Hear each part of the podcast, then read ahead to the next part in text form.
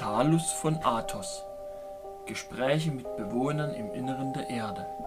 Auszug aus Buch 1 Die Offenbarung von Alf Jasinski. 2. August 2003 Einfahrt. Sämtliche Gewissensfragen finden in einem inneren Dialog zwischen Ich und Sein statt wobei das Ich zumeist den Part der Rechtfertigung und des Klagens einnimmt. Der innere Zwiespalt weist auf eine andere Ebene menschlichen Denkens hin, auf die Ebene einer ursprünglichen Kommunikation zwischen Energie und Materie. Diese Kommunikation fand in früheren Zeiten in einem ganz natürlichen Umfang statt, war Bestandteil des menschlichen Seins und ist in unserer heutigen Zeit fast gänzlich zugunsten der puren Körperlichkeit in den Bereich der Irrealität abgeschoben worden. Der energetische Mensch bedeutet heute nichts mehr. Der Materialismus in Form der fünf menschlichen Sinne ist die Norm. Selbst diese fünf Sinne werden versucht, in nur vier Erfahrungssinne zu reduzieren. Sehen, hören, schmecken, riechen. Das Tasten, also das Spüren, wird oftmals als eine unwichtige Gefühlsduselei abgelehnt. Hierin liegt auch das Phänomen unserer Zeit namens Gewissenlosigkeit. Nur über das Tasten, das Spüren und Fühlen gelangen wir zu der Sinnigkeit des Wissens über den Seeleninhalt des Gegenübers. Wer dies unterdrückt oder sich unterdrücken lässt, ist gewissenlos, gefühllos und jederzeit bereit, die übelsten Gräueltaten zu begehen. Ein effektiver Mensch in unserer Gesellschaft funktioniert nur gut, wenn er viersinnig agiert und reagiert. Das exakte Programm eines Soldaten, Managers, Wirtschaftsfunktionärs, Volkführers und einer Religion des Gehorsams.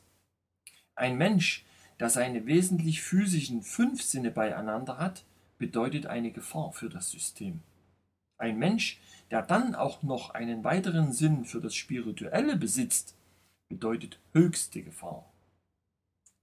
Wir sollten uns mal genau überlegen, was es bedeutet, wenn der Bürger sagt, die Inflation ist höher, als das die Statistik darstellt, und der Staat erklärt, dabei kann es sich nur um eine gefühlte Erhöhung handeln.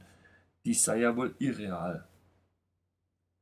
Es wird also das Fühlen, unser fünfter Sinn in seiner wesentlichen Bedeutung, in die Irrealität verschoben um uns viersinnig zu halten. Ein wirksamer Mensch kann aber nur mittels seiner fünf Sinne energetisch leben und Leistung vollbringen. Eine Leistungsgesellschaft, in der der fünfte Sinn unterdrückt wird, erbringt weder eine aufbauende Leistung noch einen echten Fortschritt. Eine Gesellschaft, die zusätzlich auch noch einen sechsten Sinn geradezu als wahnsinnig abwertet, wird niemals erfassen können, wie mächtig und göttlich sie im Grunde sein könnte. Der sechste Sinn ist intuitiver Natur, kommt aus dem kosmischen Geistfeld, das unser Leben und Sein erst bedingt. Die negativen Kräfte auf der Erde benötigen zu ihrer eigenen Arterhaltung eine Menschenmasse, die nur und ausschließlich im Viersinnigen funktioniert. Die Resultate lassen sich aus dieser Viersinnigkeit leicht ablesen. Missgunst, Hass, abnorme Sexualität, Mord und Totschlag, Selbstmord, Drogenkonsum, um seine Sinne zu erweitern, welch ein Hohn, Rassenwahn, Staatsräson, Kriege, Entwicklungshilfe, was ein Pseudonym für Versklavung ganzer Ländereien ist, Obrigkeitsgehörigkeit, Verantwortungslosigkeit, Kinderschändung, Abtreibung, Arbeitslosigkeit, Millionärstum, Umweltzerstörung, Regierungsbildungen, sogenannte moderne Kunst, Rockmusik, Technoglaube, Energieversorgung, Kapitalregime, Patentrechte, die dann eingefroren werden, wenn sie nichts kosten würden. Patentämter sind sowieso nur Überwachungsinstitute zur Sondierung und Unterdrückung von Erfindungen freier Energie, Wasseraufbereitung mittels Chemikalien, Besitztumsverteilung gegen Devisen, Schulsystem, Wissenschaftsdogmen, Religionsinstitutionen, Massenmedien, Massensport in Klammern (Fußball), die Droge der Viersinnigen, Generationskonflikte, Lieblosigkeit, Habsucht, Gesundheitswesen, in Klammern ein System der absoluten Krankmachung, Reisefieber, in Klammer eine Betätigung, sich seinem Heim zu entziehen in einer fieberhaften Vorstellung, woanders könne es sinniger sein.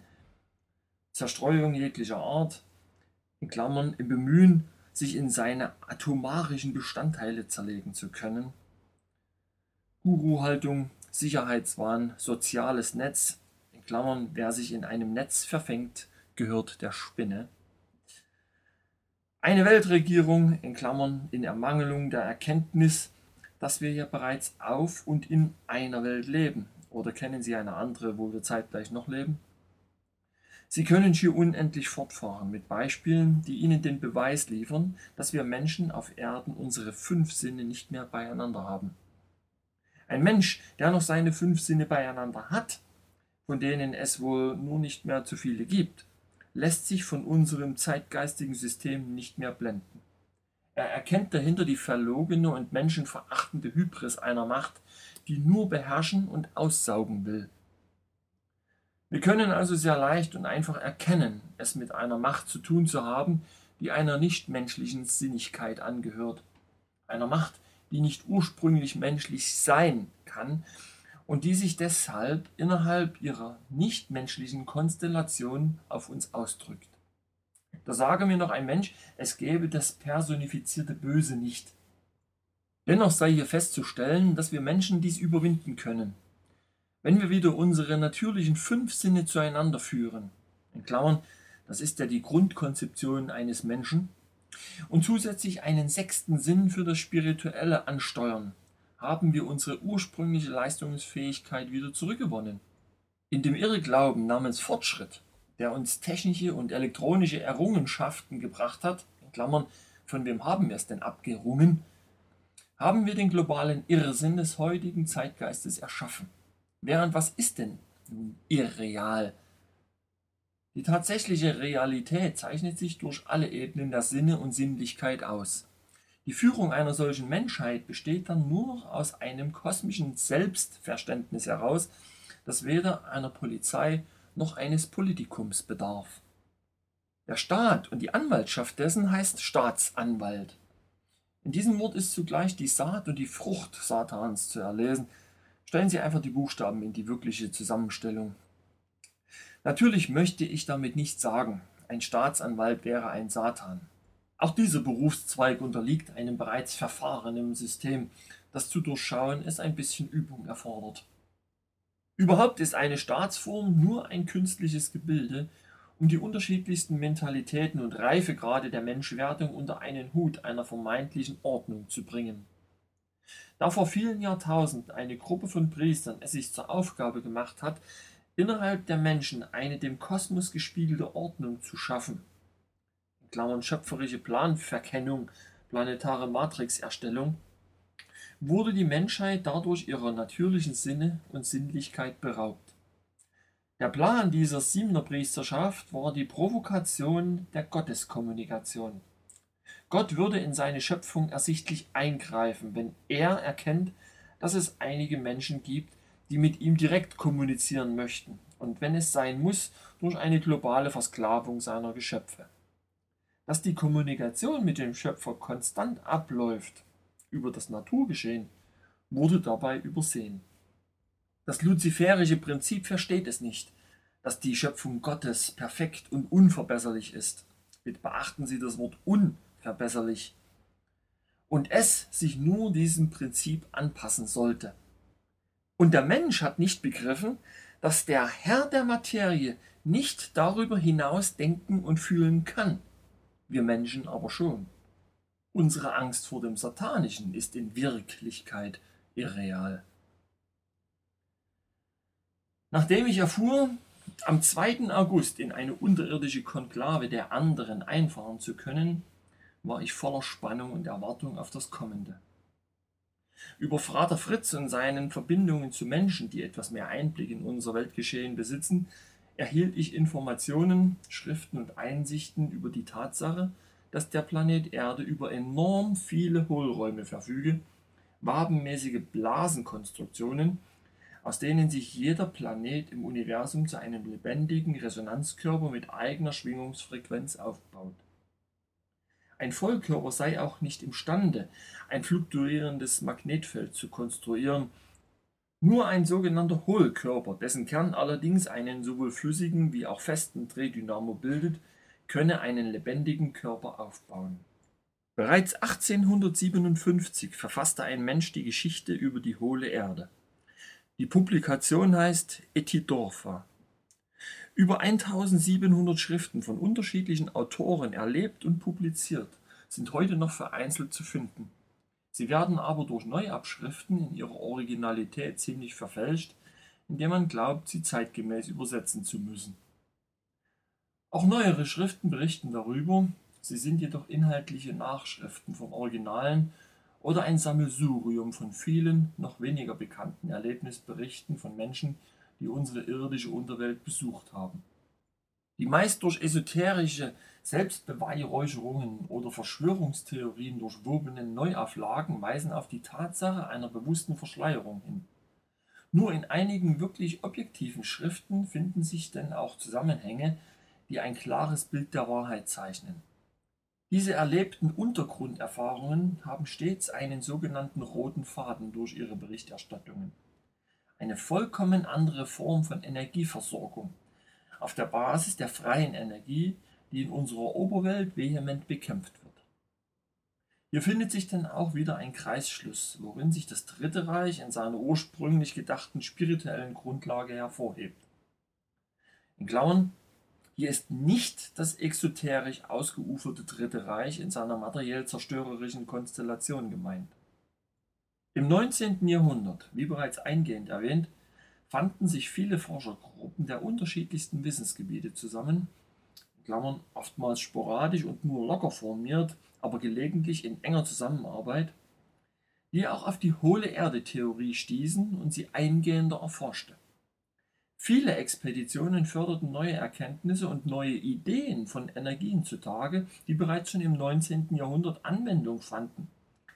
Einige Teile dieser freien Energieversorgungsmöglichkeiten versuchten Nikola Tesla, Viktor Schauberger und andere Wissende in unsere Weltwissenschaft zu integrieren.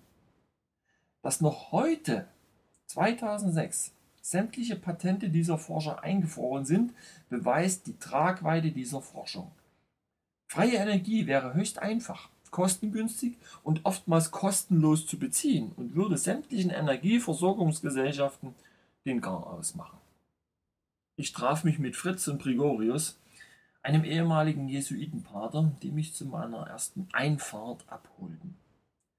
Noch immer relativ skeptisch über dieses Vorhaben versuchte ich innerlich ruhig zu bleiben, was mir allerdings nur ungenügend gelang. Während der Fahrt in die Allgäuer Alpen sprachen wir anfangs nicht viel. Es herrschte eine leicht angespannte Atmosphäre, die jedoch mehr aus mir selber entsprang. Irgendwann konnte ich mir nicht mehr verkneifen, dieses Thema aufzugreifen. Entweder spüre ich eine etwas angespannte Atmosphäre hier im Auto, oder ich bilde mir das nur ein, durchbrach ich die Schweigsamkeit. Fritz grinste und Gregorius drehte sich zu mir um. Angespannt ist nur der, dessen Neugierde ihm die Sehnen spannt. Natürlich überkommt uns auch immer wieder eine leichte Anspannung, wenn wir in unsere andere irdische Sphäre einreisen, die wir übrigens Sphäre 1 nennen, aus Gründen, die du noch erfahren wirst. Dennoch ist es nichts weiter als ein ganz natürlicher Besuch im Ausland. Nimm es einfach als einen Kurzurlaub in diesem Sinne, lächelte der alte Brigorius. So gesehen, folgerte Fritz gelassen, fahren wir ja nur in die Lechtaler Alpen. Dass sich weit darunter noch mehr als Gestein und natürliche Höhlen befindet, ist nur eine Beigabe. Die wirklichen Blasenhöhlen größerer Anordnungen finden sich sowieso erst ab einer Tiefe von ca. 7 bis 8 Kilometern. Die tatsächliche Tiefenordnung liegt um die 1300 Kilometer. Die Transporte dahin sind allein schon eine fantastische Sache einer Technik, die unser normales Begriffsvermögen übersteigt. Es handelt sich dabei um eine Gravitationsaufhebungstechnik, die es ermöglicht, sehr schnell ins Innere zu gelangen. Natürlich besteht auch noch ein weiteres Kraftfeld, um den menschlichen Organismus nicht zu gefährden und eine zeitgleiche Reduzierung der Psyche. Das heißt, Du wirst ein leichtes Kribbeln verspüren, ähnlich einer leicht beginnenden Ohnmacht, mit dem Unterschied, dass du bei Bewusstsein bleibst und nur träge zu denken vermagst. Dies verhindert zugleich auch eine spätere Lokalisierung der Einfahrtbasen zum Schutz des Innenlebens. Während Fritz dies sprach, schienen wir am Ort unserer Einfahrt angekommen zu sein, weil er eine kleine Bergstraße befuhr, die an einem kleinen Haus endete. So, wir sind da. Das Haus gehört einem Freund, der hier als Schriftsteller lebt. Er schreibt allerdings nur Krimis. Dennoch, er ist zugleich Koordinator zwischen oben und unten, erklärte Fritz und klopfte mir nach dem Aussteigen auf die Schulter. Tief Luft holen und dann geht's ans Eingemachte, witzelte er vergnügt. Der Koordinator, ein schlanker mit 40er, mit Halbglatze und Nickelbrille, öffnete die Haustüre und begrüßte uns. Seine legere Kleidung und sein schlurfender Gang wiesen auf einen phlegmatischen Charakter hin. Aber das war nur seine Alltagspose. Er erwies sich als freundlicher und warmherziger Typ, der uns heißen Tee anpries, weil bei so einer Hitze etwas Heißes besonders gut sei. In 20 Minuten könnt ihr runter. Alles schon geklärt. Nasma Kreiter Husra wird euch führen, teilte er mit, und die Männer grinsten sich an. In diesem Grinsen lag klar und deutlich ihr Insiderwissen, das mich noch als einen Grünling dastehen ließ. Dieser Nasma Kreiter Husra schien wohl ein besonderer Mensch zu sein, weil sie bei seinem Namen mich so witzig betrachteten. Plötzlich flackerten die Lichter im Haus auf. In Ordnung, wir können in den Energieraum im Keller, erhoben sie sich. Ich ging ihnen mit gemischten Gefühlen nach. Der Heizungskeller entpuppte sich als ein gewöhnlicher Heizungsraum. Nickelbrille betätigte am Heizsteuerungscomputer einige Tasten und eine Kellerwand glitt geräuschlos zur Seite. Dahinter befand sich ein kleiner Raum, den wir betraten und worin sich ein großgewachsener Mann aufhielt. Besagter Nasmagreiter Husra begrüßte uns, hieß uns auf den modernen Sesseln Platz zu nehmen. Die Wand schloss sich geräuschlos wieder. Ich sah mich um, stellte fest, dass der Raum mit schönen Wurzelholzpanelen verkleidet war, wie ein kleiner Konferenzraum ausgestattet. Weiter bemerkte ich ein beginnendes Kribbeln durch meinen ganzen Körper, und ich fiel in einen seltsamen Zustand der Orientierungslosigkeit. Ein beinahe tranceartiger Zustand erfüllte mich, und ich dachte unweigerlich an ein Gefühl der Schwerelosigkeit, obwohl ich mich körperlich noch immer in einer natürlichen Schwere empfand. Das Kribbeln ließ nach. Willkommen in 7780 Metern unter Normal Null, kommentierte der große Mann und wies uns zum Austreten an. Der Konferenzraum war ein Fahrstuhl. Das ist nur eine Vorstufe, eine sogenannte Vorbereitungsräumlichkeit für den weiteren Einfahrtsprozess in späteren Zeiten. Wir betraten eine große Halle, die einem Untergrundbahnhof glich, aber die Züge fehlten. Einige Menschen gingen an uns vorüber, die in den unterschiedlichsten Kleidern gewandet waren, mir aber völlig menschlich erschienen. Ein Teil von Endavin, dem europäischen Teil der unterirdischen Kolonien, kommentierte Nasmakrei für mich. Weitere Enklaven finden sich rund um euren Erdball, die untereinander, teils natürlich und teils künstlich erweitert, in Verbindung stehen. Unsere Transportmittel sind Magnetröhrenbahnen, deren Geschwindigkeit um die 9000 Stundenkilometer betragen, für weite Wegstrecken. Kurzstrecken von bis zu 2000 Kilometern werden mit etwa der Hälfte angesteuert. Flächenmäßig sind alle unterirdischen Basen die sich bis zu 23 Stockwerken erstrecken, zusammengenommen etwa so groß wie euer asiatischer und australischer Kontinent. Wie du siehst, verwenden wir eine besondere Tageslichtbeleuchtung ohne ersichtliche Energiequellen. Das bewirken bestimmte Lichtspektrumpilze, die wir eigens dafür züchten. Sie sind in den Wänden und Decken. In unseren Freiflächen, Höhlen mit einer Größe von bis zu 350 Kilometern Durchmesser, und bis zu 1,8 Kilometern Höhe verwenden wir dann natürlichen Kernmagnetismus in Verbindung mit einer Fusionsenergie, unsere Sonne hier unten. So entsteht eine natürliche Tageslichtumgebung mit einer Aufrechterhaltung oberirdischer Atmosphäre. Mit dem Unterschied, dass es hier keine Umweltverschmutzung und keine chemischen Belastungen gibt. Doch das tatsächliche Innenerde mit der Plasmasonne erreichen wir anders.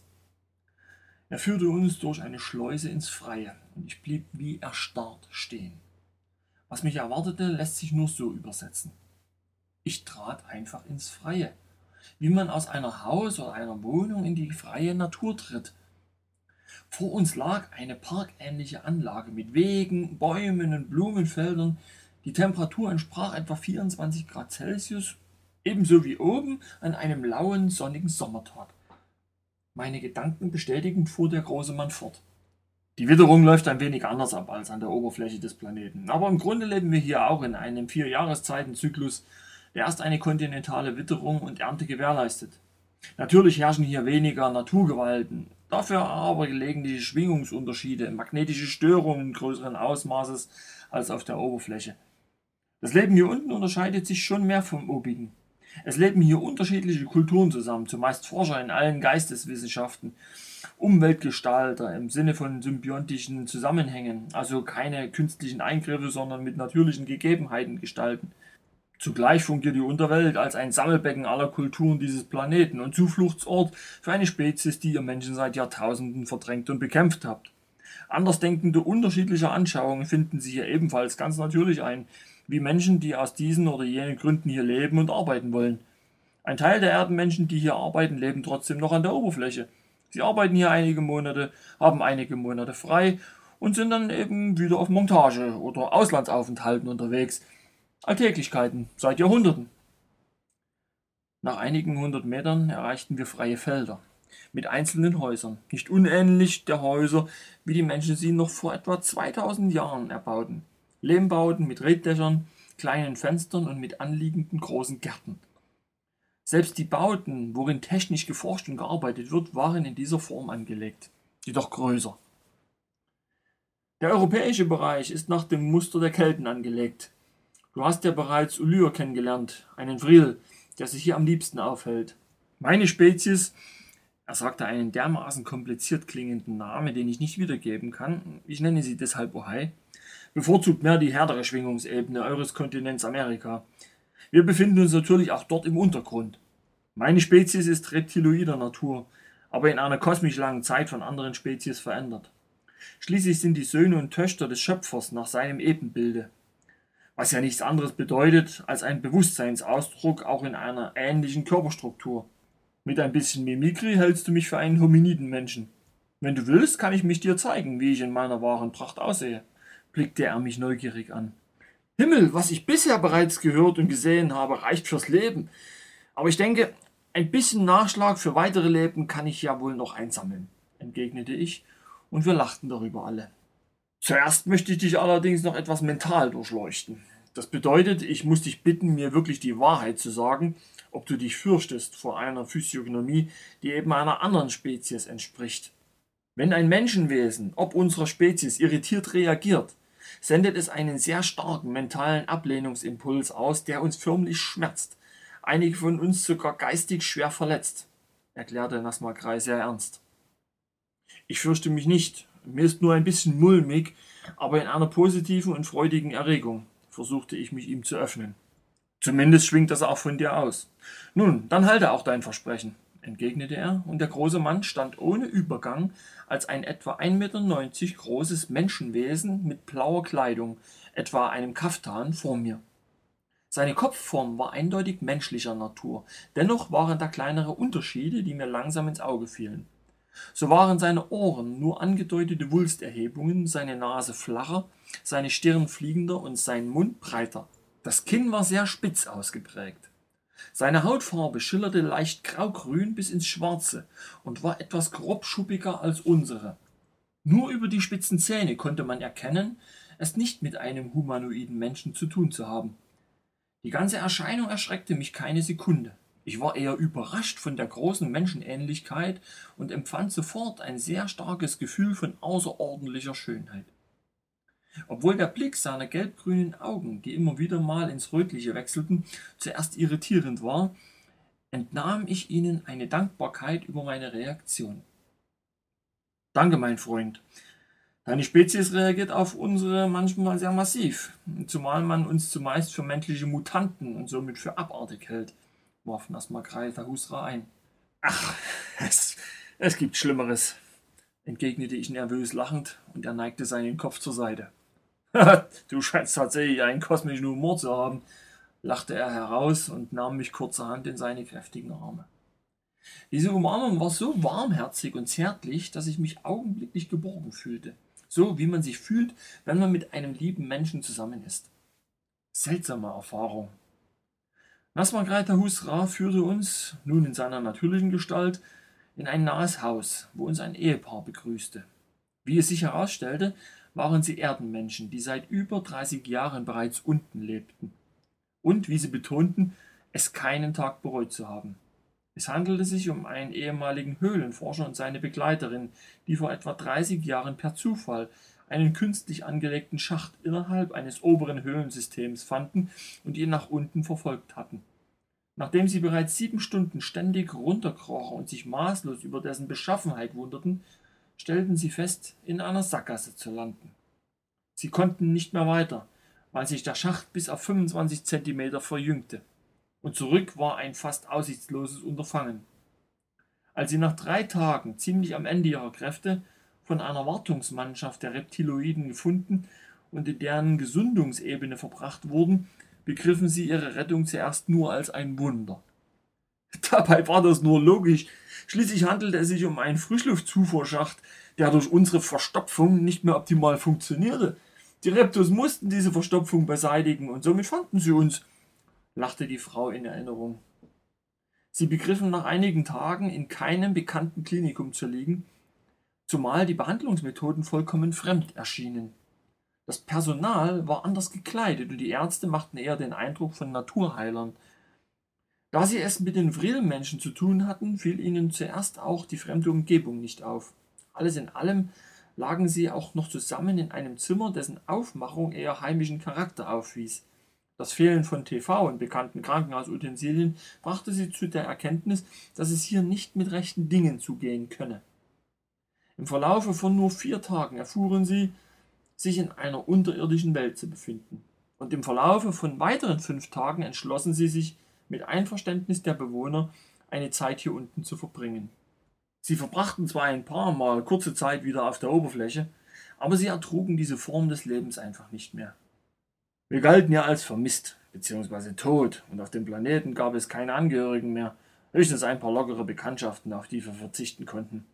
Als wir dann auch noch in unsere weiteren Aufgabenbereiche hineingewachsen sind und ein Haus mit Selbstversorgung und Feldern erhielten, begriffen wir so langsam auch wieder, dass wir beide hier unten besser aufgehoben wären. Unser derzeitiges Leben ist nur eine Anknüpfung an frühere Leben. So denken wir beide zumindest, schlüsselte der Mann mir auf. Ich nickte. Das verstand ich mittlerweile.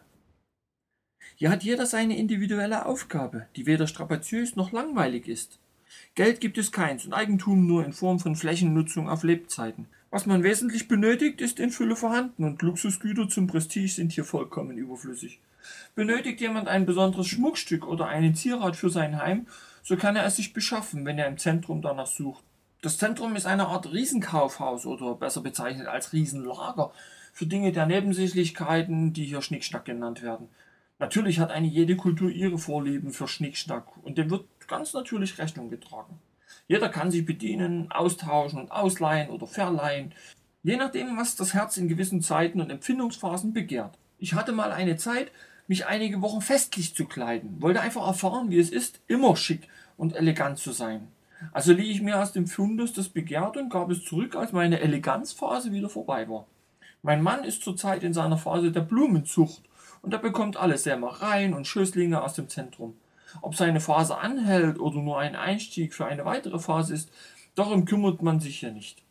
Nur dann, wenn jemand längere Zeit keine Phase aufweist, dann wird nachgefragt, ob man etwa traurig oder krank sei. Aber dies nur dann, wenn sich die betreffende Person gänzlich aus dem Geschehen zurückzieht.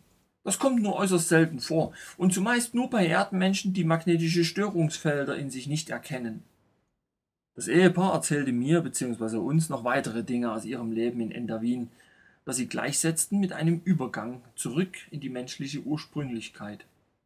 Auf meine Frage, wie es denn um ihre Religion oder Spiritualität bestellt sei, erklärten sie, diese verlaufe parallel positiv und sei integraler Bestandteil des Lebens. Nasmakrei antwortete auf diese Frage folgendermaßen.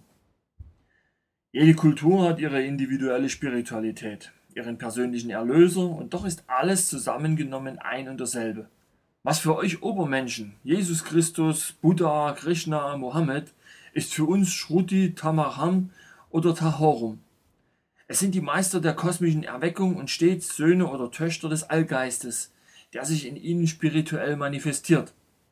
Natürlich hat jede Spezies auch noch ihre speziellen Helden, Heilige oder Umwandlungsprozesse aus einer verdeckten in eine aufgedeckte kosmische Bewusstheit. Diese Helden waren mal starke Kämpfer für das Licht oder große Heerführer im Kampf um die universelle Lichtschale auf Baltruin, einem imaginären Planeten in einem anderen Universum, aus dem alle kosmischen Spezies ursprünglich hervorgegangen sein sollen. Ihr habt in eurer obigen Kultur ähnliche Helden und Heilige, Meister und Mystiker. Eine körperliche Spezies ist in sich ja weiter nichts als eine Teilerscheinung des Allschöpfers, der sich unendlich vielfältig in der Materie äußert. Selbstverständlich haben auch wir unsere Engel, himmlische Wesen an der Seite Gottes, die über uns wachen und uns führen. Die Geschichten klingen zwar immer anders und manchmal ziemlich kompliziert innerhalb ihrer Hierarchie und Verwertbarkeit, aber im Grunde zeugt es nur davon, dass wir kosmischen Bewusstseinswesen alle Produkte aus vorangegangenen Spezies sind eine Vermischung unterschiedlicher Speziesinhalte, bis die Erkenntnis zu einer kosmischen Bruderschaft greift. Von da an wird keine Spezies mehr mit einer anderen gekreuzt, denn dann hat sie ihren Endpunkt, ihre wahre Verkörperung erreicht. Nur der spricht von Manipulation, der nicht begreift, dass im Universum das Gesetz der Heimkehr herrscht, das besagt, erst wenn alle Spezies im Universum aufgewacht sind, löst sich das Materie-Experiment Gottes wieder auf und das Spiel beginnt von neuem. In deiner Aussage findet sich ganz deutlich die Erklärung von Genveränderung. Ist das nicht eine Manipulation? warf ich irritiert ein. So wie ihr dies an euch und euren Kreaturen versucht, ist es wohl eine Anmaßung und negative Manipulation, entgegnete Nasmakrei. Ihr versucht ja nur Material zu schaffen, das euch dienstbar und einsetzbar fürs Grobe ist, eine perverse Versklavung von kranken Geistern, die kosmischen Genveränderungen haben zum Ziel, alle Wesen zu vereinen in der Erkenntnis zur kosmischen Freiheit und Ursprünglichkeit des Gottesgedanken. Euer Paradies, das aus euren alten Mythen und religiösen Urschriften, basiert auf der kosmischen Bewusstheit und Kommunikation mit dem Schöpfer. Jede Spezies, die dazu erwacht oder wieder erwacht, wird ein Leben anstreben, das mit der Natur eins wird. Eure Städte und Orte sind bloße Ansammlungen von energetischen Betäubungsorten, um euch leichter zu handhaben. An Orten der Selbstversorgung, wie ihr sie nennt, herrschen andere Bedingungen und die Menschen spüren schon etwas Größeres dahinter. Wären nun diese Menschen wirklich autark und unabhängig von eurem einschläfernden System, benutzten eine absolut freie Energieversorgung, sowohl was Wasser, Heizung, Stromversorgung betrifft, könnten sie in der Tat zu Vorreitern eines neuen Paradieses werden. Dass ihr zurzeit diese Tendenz dahin aufweist, ist für uns alle ein untrügliches Zeichen, besonders auf euch zu achten. Denn die negativen Kräfte, eure Unterdrücker und deren Hintermächte sind bereits dabei, durch weltweite Gesetzeserlasse dieser Tendenz vorzubeugen. Es wird nicht ohne Kampf abgehen, mein Freund. Es stellt sich nur die Frage, wie lange und wie heftig er ausfallen wird. Ein absolutes Chaos können wir nicht zulassen. Das gebietet schon die kosmische Nächstenliebe. Aber ein Rückfall ins sogenannte Steinzeitalter könnte wieder passieren. Es werden jene unter euch dies kompensieren können, die sich innerlich bereits auf ein ursprüngliches Dasein eingestimmt haben. Sie werden in diesem Rückschritt weder eine Strafe Gottes noch einen wirklichen Rückschritt erachten. Ihnen wird bewusst, was die Bezeichnung Apokalypse im Prinzip bedeutet hat. Eine klare Mahnung, nicht den Weg der Priesterschaft zu beschreiten. Was mich irritiert, ist die Tatsache, dass die meisten Menschen diese manipulative Priesterschaft erst gar nicht kennen oder nur am Rande etwas ahnen, das sie jedoch nicht definieren können, gab ich zu bedenken. Wieso nicht kennen oder nur etwas ahnen? Jeder einzelne Mensch weiß um die Tatsache der priesterlichen Führungselite. Jeder Religion oder jedem esoterischen Glaubenssatz sitzt ein Führungspriester oder Guru vor, und in allen Weisheitsphilosophien herrscht eine ersichtlich unnatürliche Hierarchie der Wissensvergabe. Euer gesamtes System besteht doch nur aus den unterschiedlichsten Hierarchien der Beherrscher dieser Welt, deren Grundlage die Beherrschung der Menschheit ist. Über den Faktor Seele plus Ego funktionieren sämtliche Gebote und Verbote so, wie man sie euch vorlegt und ihr sie kritiklos schluckt. Ihr habt somit eure Selbstständigkeit, Freiheit und kosmische Weitsicht eingetauscht für ein Gebilde der Betäubung und Niederpressung. Zu wissen, dass ihr nur die Priesterschaft ihrer Ämter zu entheben habt, bereitet euch bereits so viel Angst und Kummer, dass sie auf euch wie ein Fluch liegen. Wenn ihr so wollt, kann man euch Oberirdische tatsächlich als eine verfluchte Spezies bezeichnen, eine okkulte, dem Wahnsinn verfallene Spezies, die die Realität nicht mehr erkennt. Ihr werdet von Asura-Fürsten beherrscht, doch darauf wirst du noch stoßen. Das ist die Realität. Uns wird laufend erklärt, was denn nun Realität und was Irrealität ist. Das ist sogar gesetzlich geregelt. Und wer aus der Rolle fällt, wird mittels Gesetz dahin therapiert, wo die Masse ihre Realität fixiert hat, warf ich ein. Du musst schon, wenn du einen exakten Überblick erhalten willst, das gesamte System durchschauen. Eure Welt hat sich bis ins Uferlose in den Okkultismus gebohrt und wer versucht, sich daraus zu befreien, wird nicht selten als Okkultist verschrien. Das ist ein einfacher Trick der okkulten Sphäre, der Spiegelsphäre, von sich abzulenken. Wenn ich nicht will, dass mir jemand in meine Karten blickt, dann muss ich nur geschickt klar machen, dass ich gar keine Karten besitze. Woher er denn von Karten wisse, wenn er selber sie nicht benutze? Das ist wie das große Schauspiel eures Fortschrittglaubens, der weiter nichts in sich birgt als einen rasanten Lauf in einen bodenlosen Abgrund.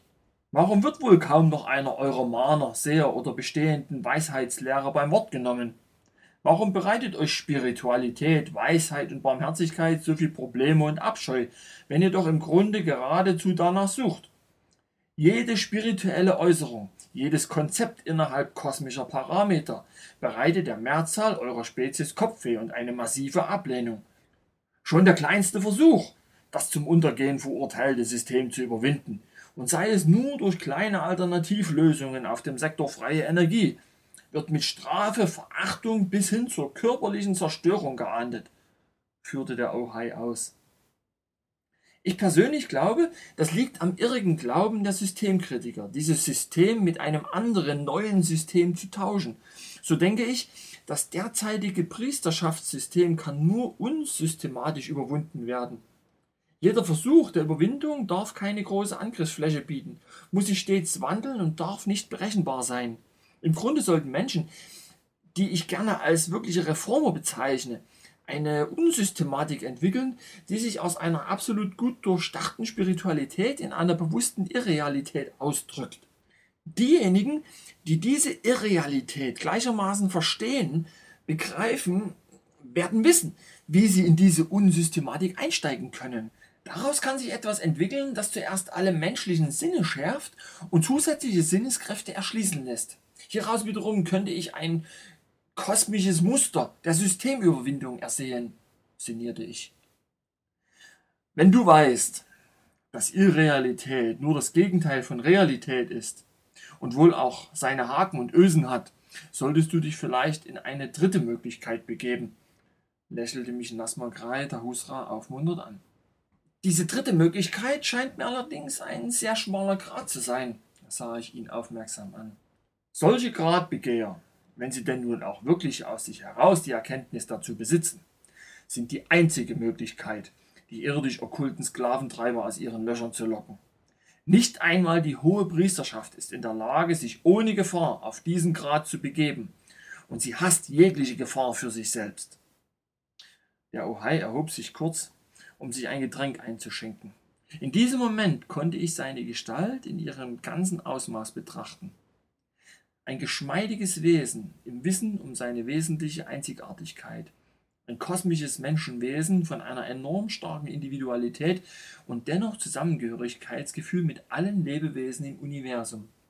Nasma Krei bemerkte scheinbar meine Gedanken oder zumindest meine Nachdenklichkeit, als er wieder Platz nahm und uns zu trinken anbot. Es ist die Individualität, die jedes einzelne Wesen ausmacht und zu einem einzigartigen Geschöpf im Kosmos werden lässt. Erst mit einer starken Individualität kann sich eine Zugehörigkeit zu allem Leben im Universum entwickeln. Das ist die wahre weltumspannende Regierung in spiritueller Hinsicht. Eine pur materiell ausgerichtete eine Weltregierung kann nicht funktionieren, ohne die darin enthaltenen Individuen einer Einheitsnorm zu unterwerfen. Man kann zwar eine Messung in eine allgemeingültige Norm fassen, aber keineswegs ein Individuum, das nicht quantitativ, sondern nur qualitativ expandiert. Das Wesen der Materie und die darin enthaltenen Lebewesen unterliegen dem Prinzip der Dynamik, der Bewegtheit in positiv empfundener Weise. Das Wesen der Energie ist der Ursprung dieser Dynamik. Wenn also ein Mensch versucht, diese Dynamik zu bremsen, verursacht er ein Paradoxon. Eine große Menschenmasse verursacht eine strukturelle Phasenverschiebung ihres gesamten Planeten. Die gesamte Spezies bewegt sich dann innerhalb eines Paradoxon, das sich in das Universum ausstrahlt. Je verdichteter sich ein Paradoxon auszeichnet, desto destruktivere Kräfte und Energien zieht es an. Die Folge? Es werden andere Spezies darauf aufmerksam, deren materieller Expansionsdrang in Resonanz dazu schwingt. Hieraus befinden sich einige Hinweise über die Kämpfe der Herrscharen des Lichts mit den Herrscharen der Finsternis. Ihr müsst euer Paradoxon auflösen, um nicht mehr in Resonanz mit negativen Kräften und Wesenheiten zu schwingen. Die Schwingungen meines Volkes, wie auch die Olyrs und vielen anderen adäquaten Menschenwesen kosmischer Energetik, können die negativen nicht erreichen. Da ihr jedoch eine Spezies seid, die nie gänzlich im Paradoxon verfangen ist, etwa 10 bis 12 Prozent von euch schwingen konstant und durch die Jahrtausende aufrechterhalten und seit kurzem steigender Tendenz, können wir es nicht zulassen, dass der Rest von euch den Planeten und eventuell das gesamte irdische Sonnensystem in die Luft jagen. Jagt ihr euch nur körperlich immer und immer wieder in einen Neuanfang zurück, wie das schon des Öfteren der Fall war, greifen wir nicht ein. Obwohl es für uns schmerzhaft ist, weil wir uns fest wünschen, dass ihr ein fester Bestandteil der kosmischen Gemeinschaft werdet, können wir euch vor euch selber nicht schützen. Wir können uns und andere kosmische Brüder und Schwestern vor euch oder anderen Paradoxon schützen, so schwer uns das auch fallen mag, in Anbetracht eurer einmaligen Spezies und unseres gemeinsamen bunten und vielgestaltigen Planeten. Vater Fritz, der bisher geschwiegen hat, äußerte sich nun. Mein Kontakt zu euch besteht jetzt nun schon seit über sieben Inkarnationen, die einen Zeitraum von 1200 Jahren einnehmen, so viel ich bereits selbst erfüllen kann. Aber es scheint, es hat sich auf der Erde weder etwas gebessert oder auch nur im Ansatz ein Aufbäumen gegen die Priesterschaft gezeigt. Obwohl ich nicht müde werde, dahingehend zu hoffen und zu arbeiten, frage ich mich in letzter Zeit öfter mal, in welchen Zeiträumen man hier zu rechnen hat. Das ist typisch oberirdisch, lachte der Ohai und trommelte sich mit seinen Fingern auf seinen Unterarm. Am besten gleich Datum und Uhrzeit der Wende erwarten. Es handelt sich hier weder um eine Berechenbarkeit noch um ein quantitatives Geschehen. Es ist eine raumzeitlose Grundsätzlichkeit, die besagt, dass ihr irgendwann sicherlich in die nächste Klasse der kosmischen Lehranstalt kommen werdet. Und wenn du noch hundert Leben dieser Sache widmen musst, so widmest du dich zumindest einer Sache, die dich persönlich reifer, erfüllter und intelligenter macht. Abgesehen von einem Leben, worin du keine Furcht mehr vor Obdachlosigkeit, Hungersnot und Gottlosigkeit haben musst. Deine persönliche Seelenschwingung sorgt für dein leibliches Wohl und sicherlich auch für einige Menschen, die du frequentierst.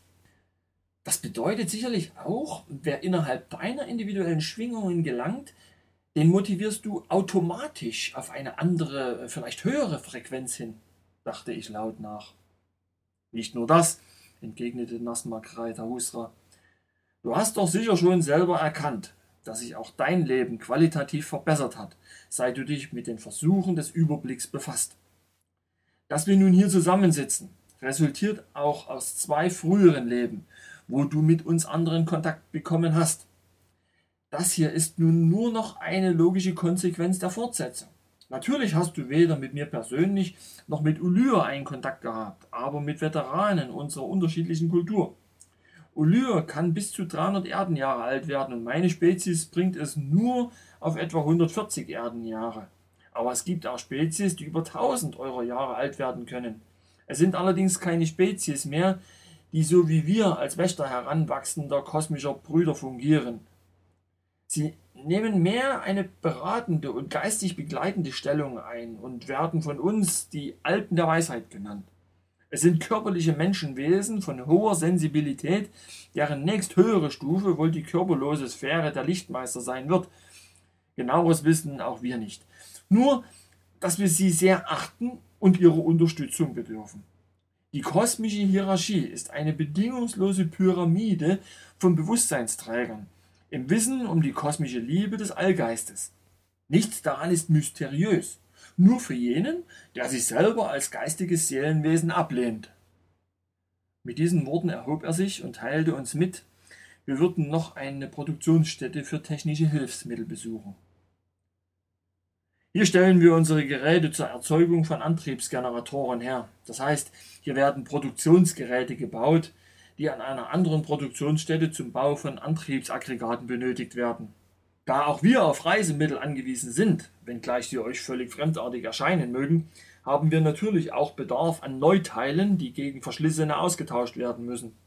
Unsere Reisemobile basieren auf Wellen- und Partikelströmung und sind in ihrer materiellen Struktur relativ simpel.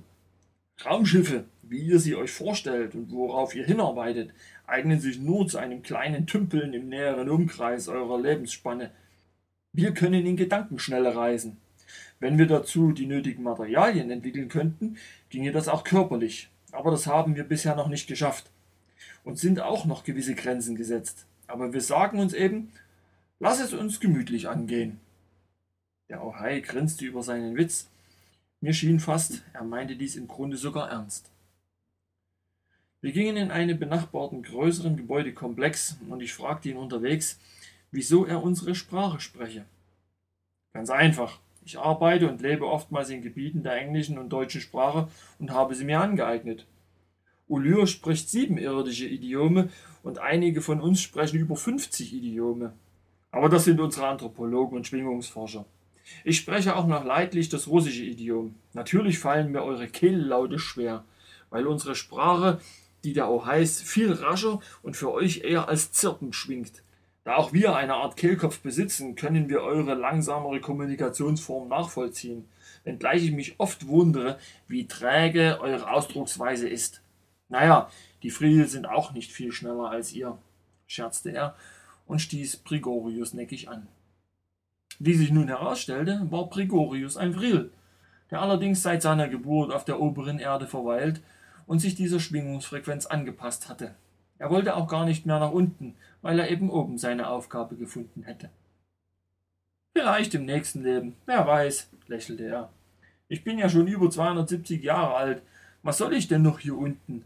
Da wäre ich doch bloß ein gealterter Mann mit oberirdischen Manieren. Wir betraten den Gebäudekomplex durch eine Schleuse und Nasma Krei machte uns aufmerksam, einen Schutzanzug mit getönten Scheiben überzustreifen. Die Fertigungsweise birgt einige Nebeneffekte auf der Netzhaut und auf der Körperoberfläche, die zwar nicht gefährlich, aber unangenehm wirken. Zumindest für uns und die Frillmenschen, erläuterte er. Durch eine zweite Schleuse gingen wir eine abfallende Rampe hinunter, die in den Untergrund führte. Ein seltsames Gefühl, von Untergrund zu denken, wenn man bereits im Untergrund ist. Also ein Untergrund unter dem Untergrund. Ein sich automatisch öffnendes Tor ließ uns in eine große Fabrikhalle ein, worin arbeitende Menschen unterschiedlicher Couleur ihren Tätigkeiten nachgingen.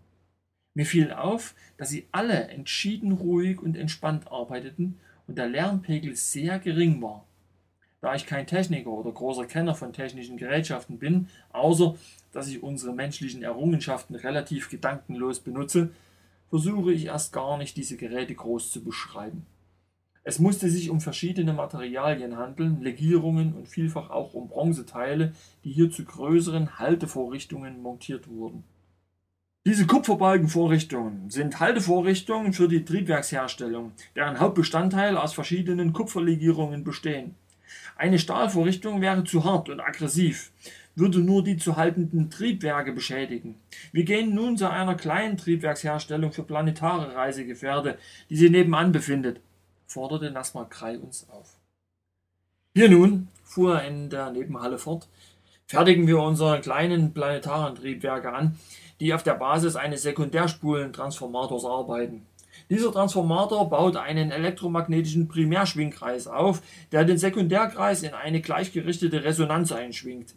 Dieses gedämpfte Schwingverhalten, das Resonieren, bewirkt eine Form der Antigravitation, die allerdings mit weiteren Umwandlungsmodulen erst zu einem Gesamtantrieb konzipiert wird. Beim Einsatz, also beim Start des Antigrafs, den ihr Flugkreisel oder auch UFO nennt, verformt sich die unmittelbare Umgebung des Fluggerätes. Es wirkt auf das Auge nur noch schemenhaft und in allen Farbspektren fluoreszierend. Je höher die Antriebskapazität betrieben wird, desto durchsichtiger erscheint das Frilmana, wie wir es nennen. Auch unsere Energieversorgung basiert auf einer ähnlichen Technik, wobei der Transformer etwa nur die Größe eines Stuhles einnimmt und in jedem Haushalt integriert ist. Die gesamte Energieübertragung zu den Aggregaten erfolgt von einer Zentralstelle, die drahtlos funktioniert. Die Wellenübertragung ist absolut gefahrlos, weil sie einer kosmischen Strahlungsform entsprechen, die auf der Oberfläche oder im Weltraum konstant vorhanden ist. Nur hier unten bündeln wir sie über eine Zentralstelle, um die Generatoren in den einzelnen Haushalten so klein wie möglich halten zu können. Wir erreichten nun wieder einen Ausgang und die kurze Führung war beendet. Nachdem wir wieder zu dem kleinen landwirtschaftlichen Anwesen zurückgingen, dachte ich über das Gehörte nach. Mit dieser Methode könnte die Menschheit ihre Energieversorgung schlagartig revolutionieren und sich von Monopolisten unabhängig machen. Wenn ich richtig verstanden habe, wäre diese Form der Energieerzeugung auf der Erdoberfläche kostenlos, bis auf die Generatoren, die, wie ich glaube gesehen zu haben, relativ einfach und kostengünstig herzustellen wären? fragte ich interessiert. Sicher, Einige von euch haben es versucht und wurden stets von euren Monopolisten daran gehindert. Klingt irgendwie vertraut, was? erwiderte der Ohai kopfschüttelnd. Was glaubst du denn, wie vehement eure Priesterschaft aufpasst, dass ihr klein und dumm bleibt? In mir stieg eine heiße Wutwelle hoch. Mir wurde richtig heiß und ich platzte hervor. So eine Schweinerei! Mein Gott, was für eine Schweinerei! Was Margreiter Husra zuckte mit schmerzverzerrtem Gesicht zusammen und stöhnte auf. Bitte, Talus, beherrsche deine Zorneswellen. Wir empfinden schweren körperlichen und psychischen Schmerz dabei. Fassungslos blickte ich auf ihn, wie er sich langsam von meinem Wutwellenangriff erholte. Mich überkam Scham und drückte mich dergestalt entschuldigend und dennoch irritiert aus. Wenn ihr wüsstet, wie mental stark ihr seid und wie zerstörerisch eure negativen Gedankensequenzen in euer Lebensfeld schlagen, Alleine eure Angstausstrahlungen weisen bereits eine so hohe Negativfrequenz auf, dass sie für uns auf der Oberfläche nur sehr schwer auszuhalten ist. Wir Ohais sind dann noch viel sensitiver als die Vril. Unsere Spezies wird in euren alten Mythen gerne mit dem Teufel verglichen oder mit Dämonen, doch in Wirklichkeit seid ihr selber eure größten Teufel, keuchte er und klopfte mich beruhigend auf die Wange. Versuche einfach, deine Empfindungen zu zügeln. Lasse es nicht so offensichtlich zu, dass dich Zorn übermannt. Du schürst damit nur das Negativfeld und fütterst dadurch Wesenheiten, die davon leben. Was für euch ein Stromschlag ist für uns eine emotionale, mental verstärkte Zorneswallung. Ihr habt wahrhaftig Kräfte, wovor sich eure und unsere Brüder, die Reptiloiden, zurückgezogen haben, um wenigstens einigermaßen unbeeinträchtigt weiterleben zu können. Grundsätzlich wart ihr auf eurem Planeten zwei Spezies, die Reptiloiden und weit später dann die Humanoiden. Ihr, die Humanoiden, habt alsbald das Zepter übernommen und die Reptiloiden in den Untergrund verbannt. Wie auch einige Völkerschaften eurer Spezies selbst, wie die Indianer, Tolteken, Hamiten und Kelten sowie einige mehr. Ihr habt meistens gar nicht gewusst, dass nicht eure Waffen und eure Technik die wahre Macht eurer Spezies darstellt. Es ist eure Hybris anzunehmen, eure Spezies sei die Krone der Schöpfung. Wenn ihr eure Macht der emotional-mentalen Energetik gezielt für eine wirkliche Verbesserung eurer Gesellschaft anwenden würdet, so wäre es euch schon innerhalb einer Generation möglich, das Paradies auf Erden zurückzuführen. Es bedarf dazu weder vieler Generationen oder einer vollkommen neuen Religion. Es bedarf dazu lediglich tiefster Einsicht und Mitgefühl mit allen Kreaturen des Kosmos. Ich persönlich wundere mich schlicht in Berg und Boden, wenn ich euer Verhalten studiere und immer wieder erkennen muss, wie sehr ihr doch in einem geschlossenen Kreis eurer eigenen Verdunklung und Verdichtung rotiert. Ich spreche jeden Tag zu den alten Weisen in Gedanken und bitte das Schöpferwesen um Gnade für euch. Der Ohai blickte mich an und dann nahm er mich einfach in seine mächtigen Arme. Ich spürte förmlich eine Energie, die mich angenehm und beruhigend erfüllte. Schweigend trafen wir wieder auf dem kleinen Anwesen ein. Die Bewohner servierten uns eine vegetarische Speise, die würzig und aromatisch schmeckte. Auch der Ohai speiste mit uns dieses Mal, und an seinen gelegentlichen leisen Zirplauten konnten wir ablesen, wie sehr es ihm mundete. Der Nachteil von den Ohais ist ihre Geschwätzigkeit beim Essen, scherzte die Gastgeberin und klopfte ihm liebevoll auf seine Kopfwulst. Nasmakrei brachte ein Grinsen zustande, das einen nervenschwachen Menschen in den Horror getrieben hätte. Es ist schon sonderbar, wie vielfältig Gottes Geschöpfe sind und wie groß sein Humor sein muss, ulkte Fritz und kicherte anzüglich in Nasmakreis Richtung. Dieser nickte nur und speiste vergnügt zirpend weiter. Am späten Nachmittag erreichten wir wieder per Aufzug die Oberfläche und wir fuhren schweigend nach Hause. Unsere Gedanken waren noch in Endavin und seinen Bewohnern. Ich sah meinen Freunden an, wie sehr auch sie mit der oberen Realität wieder zu ringen hatten. Der Verkehr auf der Autobahn zeigte uns wieder auf, in welcher hektischen und aggressiven Gesellschaft wir leben. Unser ganzes Trachten scheint auf Zerstörung, Behinderung, Streit und Kampf ausgerichtet zu sein, bestialischer, als sich dies in der Raubtierwelt jemals abspielen könnte. Wir kehrten nach unserer Heimkunft noch in einem Café ein, von dessen ruhiger und seriöser Atmosphäre wir wussten, und ließen den Tag Revue passieren. Obwohl ich Ulyo zu treffen erwartet habe, wurden meine Erwartungen grenzenlos übertroffen. Wirst du das deiner Frau erzählen? fragte mich Fritz schlicht. Ja, ich muss. Entweder lebe ich wahrhaftig oder ich belasse es bei einem Leben der nebulösen Art, entgegnete ich ruhig. Und wenn sie dich für verrückt erklärt? Das wird sie nicht. Ich glaube, sie begreift intuitiv die Tragweite und wird sich vielleicht so einige meiner seltsamen Ansichten über das Leben besser einordnen können. Obwohl ich innerlich ziemlich durchgeschüttelt bin und noch nicht weiß, wie ich das für mich letztlich einordnen kann und muss, werde ich die aufgestoßene Tür nicht wieder zuschlagen. Fritz, Gregorius, im Grunde ist es vollkommen gleichgültig, was sich für mich persönlich daraus ergeben kann. Fakt ist, wir Menschen sind Geschöpfe einer Allmacht, die sich dessen wieder vollends bewusst werden müssen. Wenn wir wieder in unsere ursprüngliche Bestimmung zurückkommen wollen, so haben wir alles zu tun, an dieser Tatsache zu arbeiten. Das ist klar. Deshalb sitzt du auch hier. Und überall auf der Welt sitzen ähnliche Menschen zusammen, arbeiten an einer Religio, jeder auf seine Weise und mit seinen individuellen Fähigkeiten. Der wahre evolutionäre Fortschritt liegt zuerst in der Rückkehr zum Ursprung, woraus sich erst eine letztendliche höhere Mitgliedschaft in der kosmischen Gemeinschaft entwickeln wird. Das kann schnell gehen. Oder aber noch lange dauern und mit Leid und Schmerz einhergehen. Das können wir hier nicht eruieren. Nur daran fest glauben. Ja, wir wissen es in der Tat, können aber keine Terminabgabe leisten, stimmte Gregorius zu, worauf Fritz nur eifrig nickte.